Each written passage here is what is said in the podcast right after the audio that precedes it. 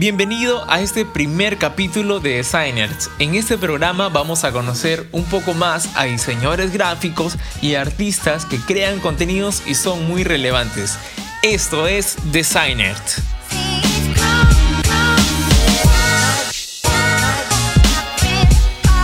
En esta primera entrevista vamos a conocer a José Aljovín, esposo, padre y diseñador gráfico.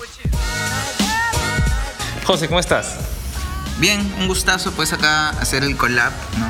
Eh, ya si por ahí han escuchado mi nombre, efectivamente estoy haciendo contenidos, intentando eh, o compartiendo el mismo propósito, ¿no?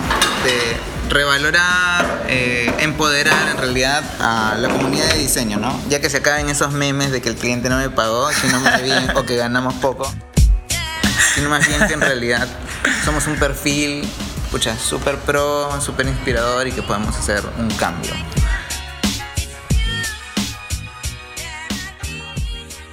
Eh, quiero preguntarte, ¿cómo ha sido tu inicio como diseñador gráfico? O sea, ¿cómo fue que tú dijiste, quiero meterme a la carrera? ¿Fue de pronto o tú ya eh, ilustrabas? ¿O cómo fue que... Ya, de hecho, me gustaba mucho el tema de arte. Desde tuve la suerte de estar en un cole que que tenía talleres y actividades acerca de teatro, música, arte, ilustración, en fin, ¿no? Así que no fue como que de cero, sino que ya había tenido ciertas oportunidades, ¿no? Luego agregar a eso que tuve un, mi padrino, eh, él fue como diseñador, el primer diseñador de la familia, yo, eh, también tuve un tío diseñador. No, en realidad ya era hacía cosas para Donofrio, pero sí a, a, manual, sí. Cuando salió la compu. Claro, ahí todo era acuarela, sí, yo también. ¿no? o sea, veía que trabajaba con pinceles, tiralíneas, ¿no? A la antigua, ¿no? El montaje antiguo. Y me gustó su estilo de vida, súper intenso, eh, también dándole trabajo a, a, a, una comunidad de artesanos, porque él hacía proyectos eh, de muebles con inspiraciones tipo de retablos así y las exportaba a Europa cosa de que había un modelo de negocio yo podía ver que había un modelo de negocio o sea que era un proyecto y, y su estilo de vida era chévere no estaba metido en la oficina estaba siempre inspirado y dándole trabajo a gente, generando trabajo para otros. Ah, Y dije, eso quiero, ¿no? O sea, me gusta eso. De hecho, veo que, que está viviendo intensamente. Así que esos dos factores, desde tercero de media yo ya, ya estaba así entercado que quería entrar a diseño. Buenísimo. Ah, ¿en, qué, ¿En qué te inspiras? O sea, ¿qué es lo que, mm. lo que a ti te motiva? Porque, o sea, sé que eres profe, eres papá, eres diseñador gráfico. De hecho, ¿cuál es tu motivación? ¿De dónde sacas tantas fuerzas? De hecho, en realidad hay, hay, un tema de motivación y hay un tema de inspiración, ¿no? O sea, lo que me motiva es, eh, de hecho, las personas, mi familia, mis amigos, mis hijos. Eh, se puede decir que eso me da energía, ¿no? De hecho, no es que sea un vampiro que abstrae, sino más bien realmente me motiva, ¿no? O sea, hablo de motivación aparte de inspiración. ¿Y qué me inspira?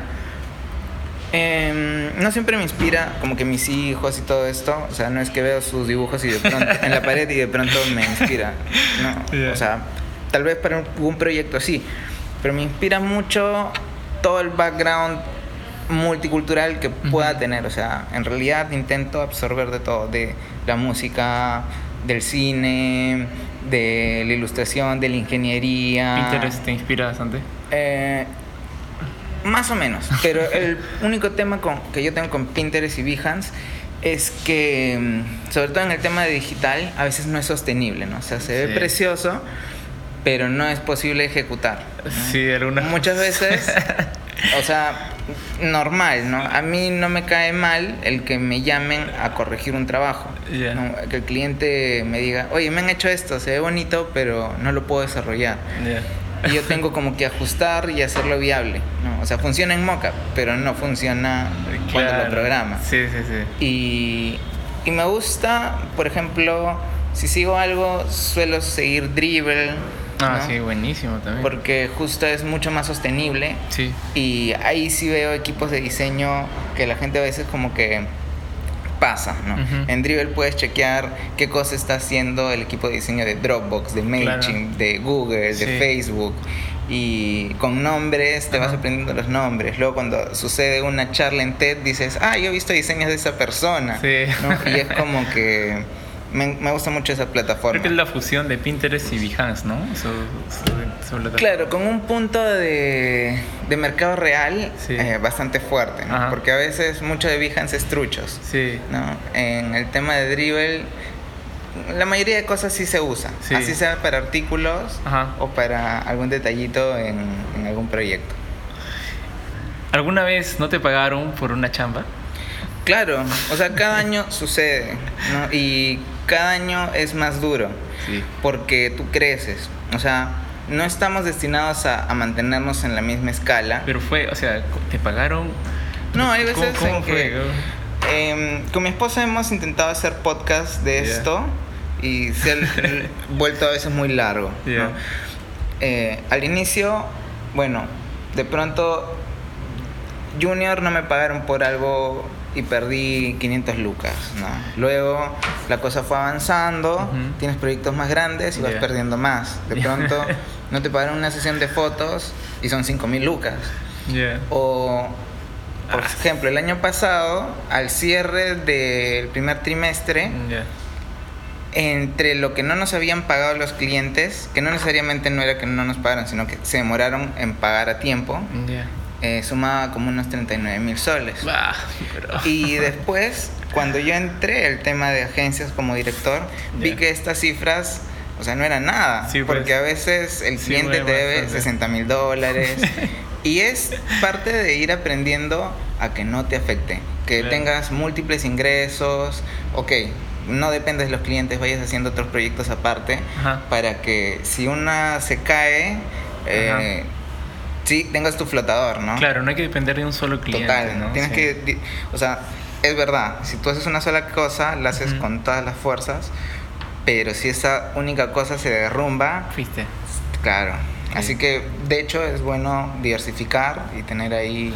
¿Y qué aprendiste? ¿Qué aprendiste eso cuando, o sea, te cabecearon así total. Porque ah. hay algunos eh, diseñadores que trabajan con este 50% de adelanto, algunos trabajan con el 100. Bueno, yo voy a ser honesto. ¿Qué pasó? y voy a ser el. Voy a ser honesto. Mi modelo de negocio se los voy a regalar, se los voy a regalar, ¿ya? Dependiendo del cliente, sí, puede que le pido 50, 30, 40, un adelanto o en algunos casos 100. ¿ya? Pero en algunos casos eh, trabajo como tarjeta de crédito. ¿no? ¿Cómo es esto de como tarjeta de crédito? Trabajo por órdenes de compra. Yo les doy el precio de todos los procesos involucrados. Así, calateo mis procesos delante del cliente y le digo, lo que necesitas, pídeme. Esos son los costos. Hasta tal fecha que los mantengo. Yo sé que tú estás corriendo con tu nuevo proyecto y de pronto necesitas así menudencia.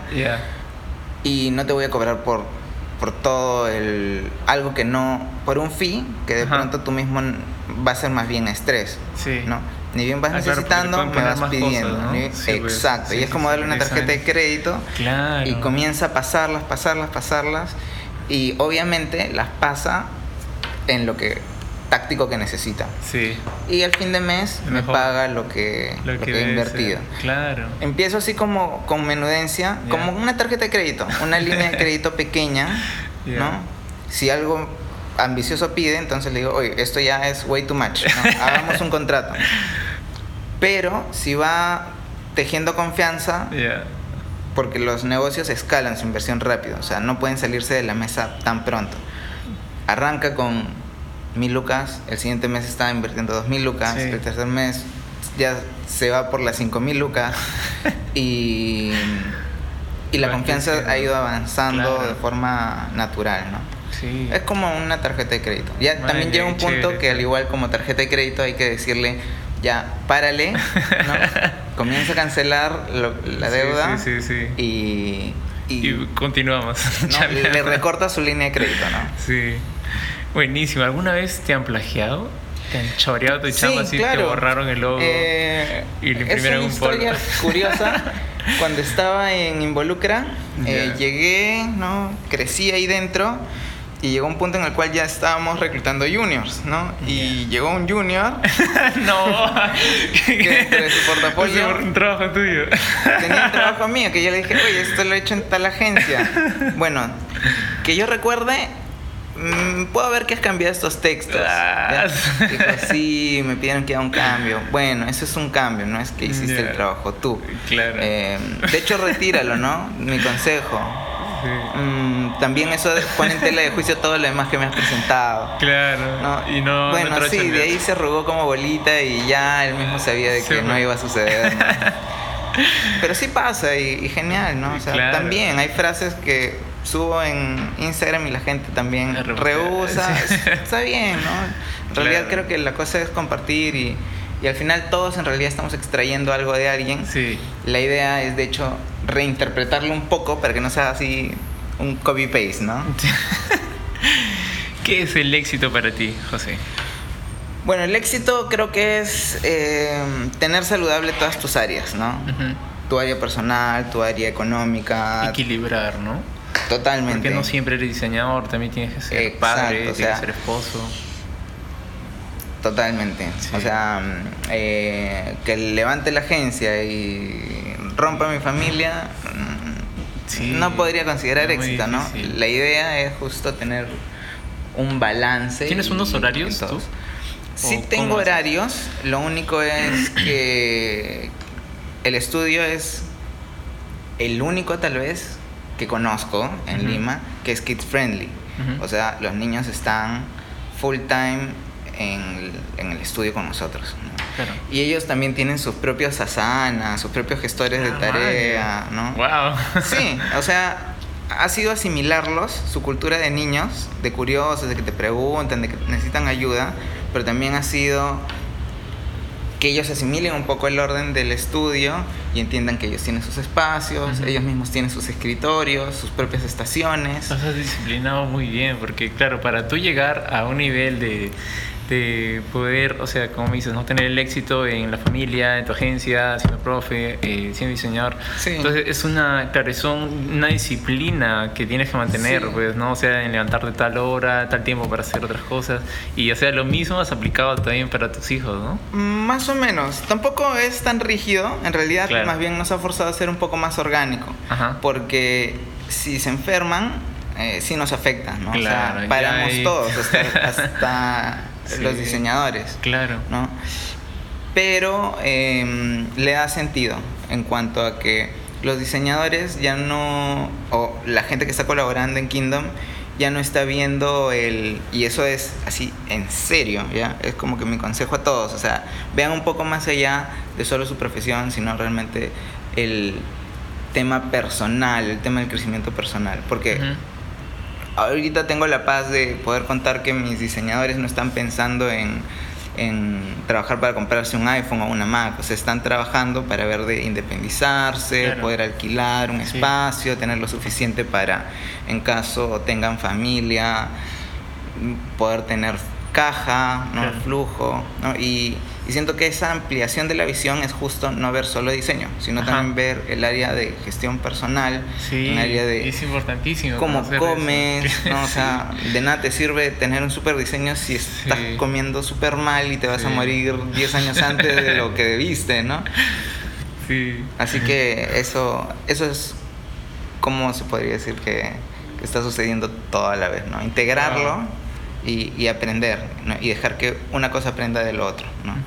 Eh, nosotros aprendemos a ser orgánicos, a entender las prioridades eh, de la familia y la familia misma aprende a ser más organizada porque ya hay un pensamiento de diseño, entendemos cómo, cómo, mejorar procesos, cómo hacer que el, lavar los platos no, no, no tome más de... Claro, no tome más de media hora. el que la, eh, lavar la ropa, cómo le aplico diseño para que no sea como que un estrés, más bien poder gestionarlo. Sí. Bueno, y a mí, por ejemplo, como diseñador, cuando veo desorden en mi escritorio, ah, es como si no pudiera trabajar, ¿verdad? Me bloquea, me estresa, tengo como que limpiar, ¿no? claro, es el principio de la lapicera, ¿no? O sea, si tú tienes una lapicera, lo que tienes que hacer es verificar que todos los lapiceros pinten y los que no pintan los botas. Para que no pierdas tiempo en, uy, esto no funciona, esto no funciona, igual, ¿no? O sea, todo tenerlo súper afinadito. Las compus, la vida, el teléfono, o sea, si estás con un teléfono que se te apagan las llamadas, estás perdiendo plata porque estás perdiendo tiempo. Sí, pierdes tiempo. Igual, ¿no? Imagínate, no sé, pues un cliente y, pucha, algo te vaya a pasar con tu teléfono. Claro, o la, pantalla rota. La pantalla rota. no. no. puedes ir con un cliente sí. así. Y eso de ir diseñando todo, o sea, tampoco es que somos muy obsesivos, pero diseñar toma toma esfuerzo y toma concentración. Así que mientras menos cositas molesten, eh, el producto es mejor. Claro. Wow. Eh, Tú que eres profe, ¿qué consejo darías para alguien que aún no se decide por estudiar diseño gráfico? Porque, bueno, ahora ya vemos eh, que los padres ya como que conocen un poco más, ¿no? Pero antes, o sea, era como que, ¿qué en serio quieres aprender a dibujar? Ahora, claro, sabemos que el diseñador no solamente crea las gráficas, este, tanto de papelería, sino ahora vemos que un diseñador es, algo más, eh, hace, hace video, hace foto, mm. hace lo de eso que vemos recién, lo de UI, UX. Mm. Este, pero creo que aún hay chicos que todavía no se deciden por estudiar diseño porque creen que van a morir de hambre. Mm, claro, de hecho depende del contexto, ¿no? Si estás en un contexto, por ejemplo, en KGM ahorita estamos recibiendo una persona que ha estado en la Marina, porque la familia pues venía del tema militar y le dijeron tú te vas a la Marina ah, y él quiere diseñar. Y es como... Mi consejo es sencillo, tienes que hacer lo que te guste y por por, por así decir, por experiencia propia, podría, podría respaldarlo. Es, Tienes que hacer lo que te guste, así a tu familia no le guste. Suena súper mal, ¿ya? Suena que vas a deshonrar a tus padres. Pero es lo mejor que puedes hacer porque no vas a guardar nada contra tus padres. Después, cuando estás haciendo tu profesión, no vas a echarle la culpa porque estás metido en algo que no quieres hacer si te metiste en lo que querías hacer por tu propia responsabilidad, eso es como que base. Porque si te va bien o está mal, sabes que es tu rollo, es tu tiempo. Puede haber habido circunstancias, pero tu relación con tu familia, con, con tu contexto, con tu cultura, vas a tener paz. Y eso, te, eso va a ser como que una piedra que, te estás esquivando cargar. Y creo que como te gusta eh, algo... Eh sobresales, ¿no? Entre los demás. Claro, es más fácil destacar en algo que ya eres bueno que intentar destacar en algo que no eres bueno, porque primero tienes que corregirlo y todo eso, ¿no? A no ser que realmente te apasione y ahí sí, bueno, es clave, ¿no? Eh, lo otro es practica lo antes posible, o sea, de hecho cuando estudias diseño no es solo para diseñar, es para tener una carrera y poder vivir de esto, ¿no? Si tú quieres diseñar, ilustrar, pintar, nada te detiene. Si quieres comunicar, puedes abrir un blog. Si quieres escribir y hacer noticias, muchísimo más fácil. Puedes, hay plataformas para eso, ¿no? De hecho, si estudias es porque quieres llevar esa pasión a un siguiente nivel en el cual comienzas a entender cómo funciona el negocio, hacer amigos que también estén dentro de ese mismo de esa misma visión, porque te prometo de que si tú entras a trabajar o estudiar diseño, con las personas con que estudiaste te vas a encontrar durante el resto de tu carrera. O sea, van a estar en agencias, ¿no? Va a haber puertas que se te van a abrir, ¿no? Así que, eh, de hecho, arranca lo antes posible, eh, tómatelo en serio, explóralo y en lo que ves que destaque, métele más fuerzas. Buenísimo, buenísimo. ¿Te consideras que eres un diseñador gráfico que influencia eh, y motiva a los demás?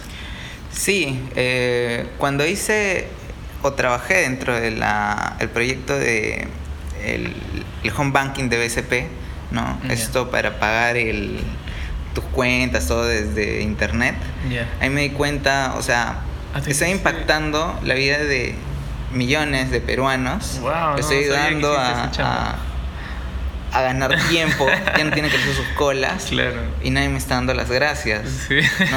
Pero aunque nadie me dé las gracias, le ha sentido a mi trabajo. O sea, me doy cuenta de que puede impactar la vida de la gente. Y eso no me di cuenta como que al inicio, ya tenía casi seis años trabajando de diseñador, pero fue el primer proyecto en el cual pude ver cómo mi trabajo impactaba a la gente, impactaba la vida de mis padres, ¿no? porque mi papá tenía ahí su cuenta en el banco, la vida de mis amigos, y cuando yo veía así algún alumno así con su home banking y todo eso, y decía, pucha, este verdad lo, he ayudado.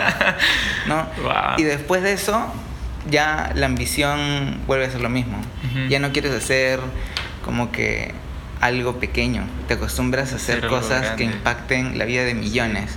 Y y también aprendes, ¿no? A identificar las necesidades de la gente, ¿no? Ahorita justo el contenido ha sido muchas preguntas que me hacen los alumnos y que al final he visto que es eh, duda de muchas más personas que tal vez ni conozco y digo, una versión anterior de mí necesitaría esta info. Sí. Dejémosela, ¿no? Sí. Y, y creo que de eso se trata, ¿no? O sea, diseñamos para personas, ¿no? Sí. O sea, al final otra persona más le va a encontrar valor a eso que hemos hecho. Sí. Wow, buenísimo, José. Ha sido de mucha, mucha motivación también para mí escucharte, eh, que nos cuentes de, de, todo eso y conocer un poco más de ti. Bueno, este ha sido el primer podcast que estamos iniciando aquí eh, con Designers y con José Rodín. Muchísimas gracias, José. Dale, ha sido un gustazo. Igual la gente ya sabe y puede mandar eh, sus preguntas, sus consultas, comentarios. Nomás busquen en Google José Aljovín. Eh, de hecho, voy a por ahí aparecer. Ah, es mucho contenido que, que, he estado subiendo para que justo eso suceda y estar más accesible. Y nada, no, no corten la conversación. Envíen ahí ustedes más bien sus dudas, sus preguntas, eh, porque creo que eso también nos ayuda a nosotros a saber qué a ustedes les gustaría escuchar. Sí, ah, claro, buenísimo.